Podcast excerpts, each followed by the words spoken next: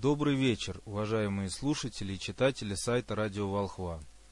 Сегодняшняя аудиопубликация называется «В пику заявлением Кирилла о конце света. Рукописи Волхва. Мастера маргариток». Однажды наш с вами дед задумался о муссируемой многими страшилке про конец света. И в конце концов пришел к удивительному для себя и для других парадоксальному выводу. Оказывается, конец света может стать реальностью, если очень стараться – ибо Бог всегда принимает заявленную волю людей. Тем более, если это воля многих людей.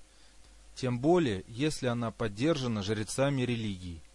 Согласно эзотерической философии, необходимо только учесть, что воля, как одна из главных человека божественных ипостасей, также бинарна в своей природе и может быть разнонаправленной, стремящейся или к высшей бездне Творца Абсолюта – так и к нижней бездне сатанизма. Если верить словам Кирилла, то конец света обязательно наступит. Во всяком случае, эта страшилка имеет право реализоваться до тех пор пока. Первое. В нашем обществе продолжаются, в том числе с согласия высоких иерархов православной церкви, преследования инакомыслящих и инаковерующих. Например, трех девочек из группы «Пусти в рай», а по факту оказавшихся в тюрьме. Второе. Пока церковные иерархи и высших эшелонов власти сливаются в корысти паразитирования на горбу у своих и чужих народов. Третье. Пока религии вместо Бога вечно живаго продолжают создавать мертвых идолов и кумиров, по сути проповедуя культ смерти, но не жизни. Четвертое. Пока духовность и вера народов подменяется ими слепой религиозной догматикой толпы.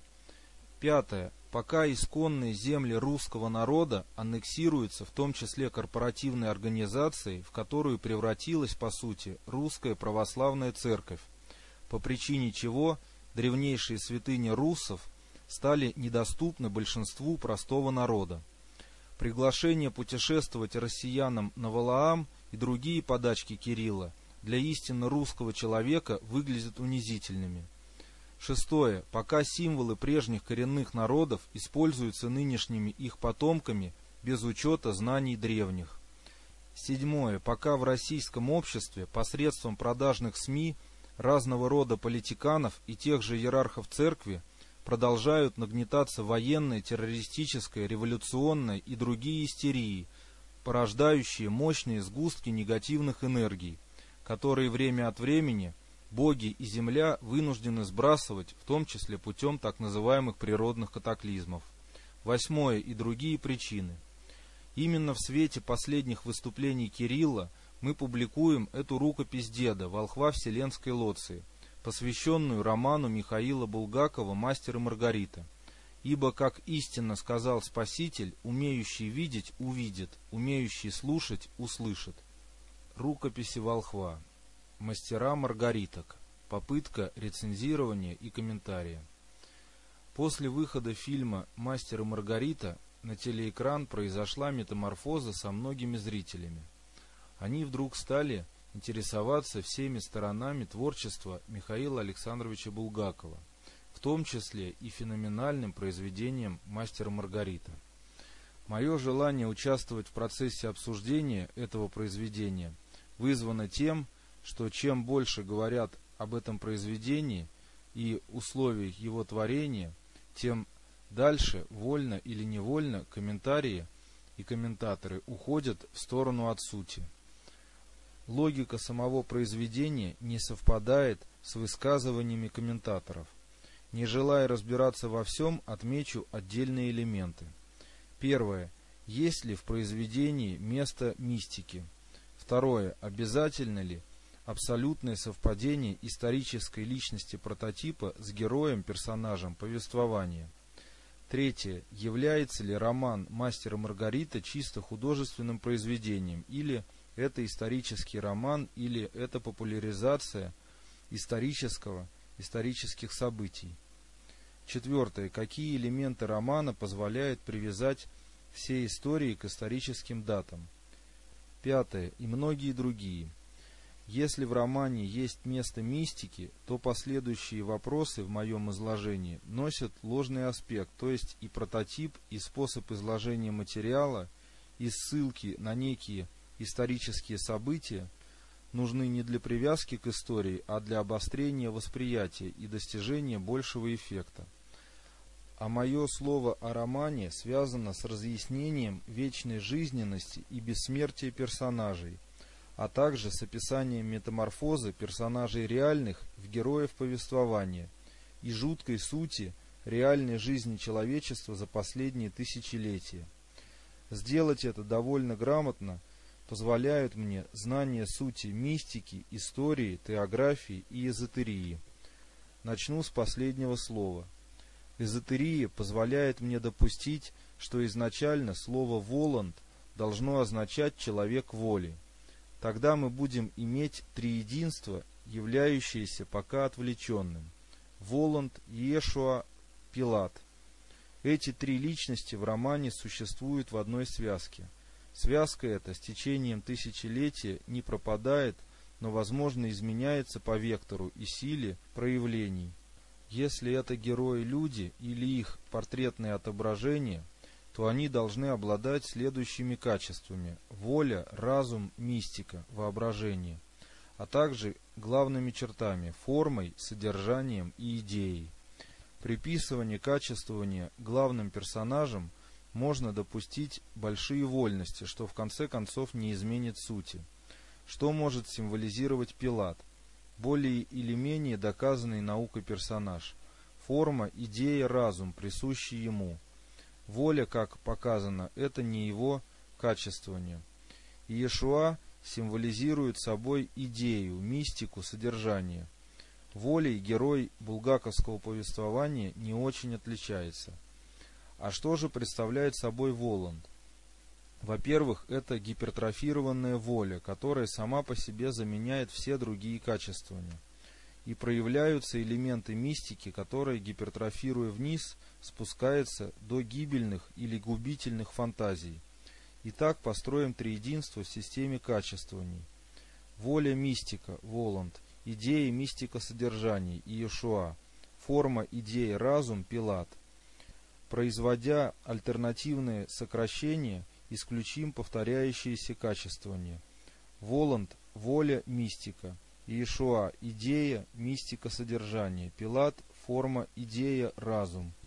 Итак, в гипертрофированном альтернативном изложении Иешуа – содержание, внутренний мир, духовность. Пилат – форма, внешний лоск, благополучие, внутренняя пустота и разум, который при отсутствии воли не может реализоваться. Окончательная триада выглядит в следующем виде – воля Воланда, духовный внутренний мир Иешуа, разум и форма Пилата. Дальнейшее гипертрофирование качествования персонажей вне зависимости от их склонностей и действий приведет к следующим феноменальным свойствам. Первое. Воля верхней иерархической феноменальности может проявляться как божественное начало или творящее праначало – в нижней феноменальности воля – это все разрушающая сила, сила тирании, сила унижений, Мефистофель. Второе. Разум – способность человека размышлять, сам по себе Божий дар, но воспользоваться разумом можно только если преобладает некий внутренний мир, синтезируя и анализируя который можно надеяться на появление некой фантазии мистики. При нищенстве внутреннего мира человек всю фантазию направляет и проявляет на внешнюю сторону, внешнюю показуху, на приоритет формы. Третье. Содержание, отсутствующее при гипертрофировании воли и формы, может проявляться в верхней пике как высший божественный созидательный духовный мир.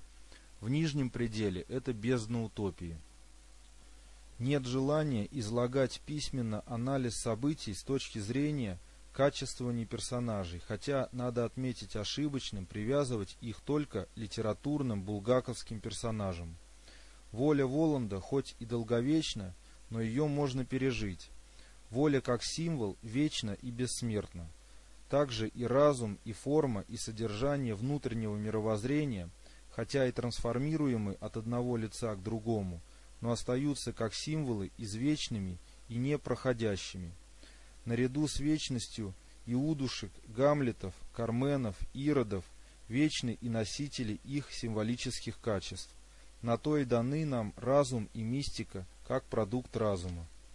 Отсюда логически можно сделать вывод, что герои, персонажи романа Булгакова, хотя и имеют в жизни своих прототипов, но по сути это извечные наши спутники. Как и тысячи лет назад рождаются свои Воланды, Иешуа, Пилаты, Берлиозы, Мастера и Маргариты. Современные люди воспитываются на созерцании формы, и для них невоспринимаемым остаются глубинные связи содержания.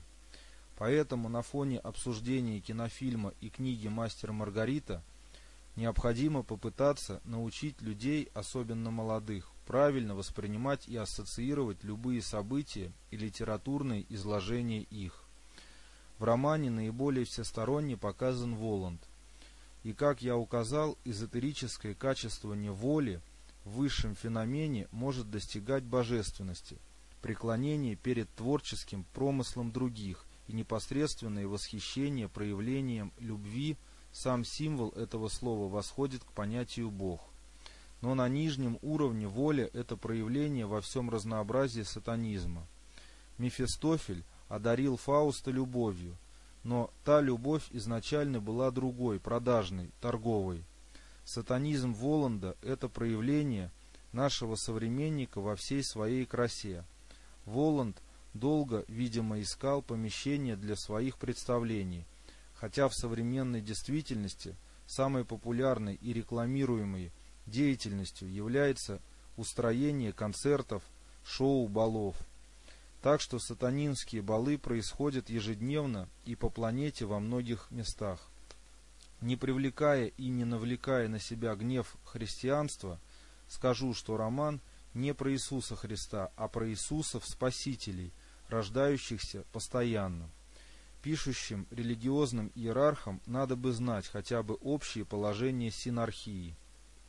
Мне неизвестно, сознают ли создатели этого фильма, что ими создано, но из комментариев, которые мне удалось услышать, они не осознали глубинность этого произведения, как романа, так и фильма. Не желая метать бисер, скажу только, что в романе описано ближайшее будущее человечества и ни в коем случае не эпоху сталинских репрессий, так как по сравнению с вечностью Сталин просто говно на палочке.